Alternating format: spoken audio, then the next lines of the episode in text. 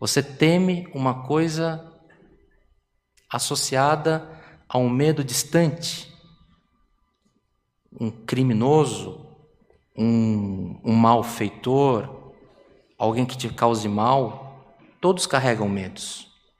Mas esse o Senhor te guardará e esse está distante.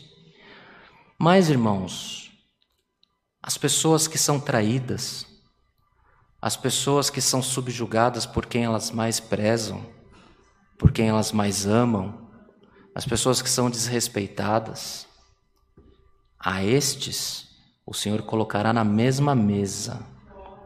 E o Senhor promete pela palavra que quando você estiver na presença do teu inimigo, aquele que te traiu, aquele que te fez mal, aquele que está bem perto de você, a sua exaltação será tamanha que o Senhor fará como se fosse uma unção na tua cabeça.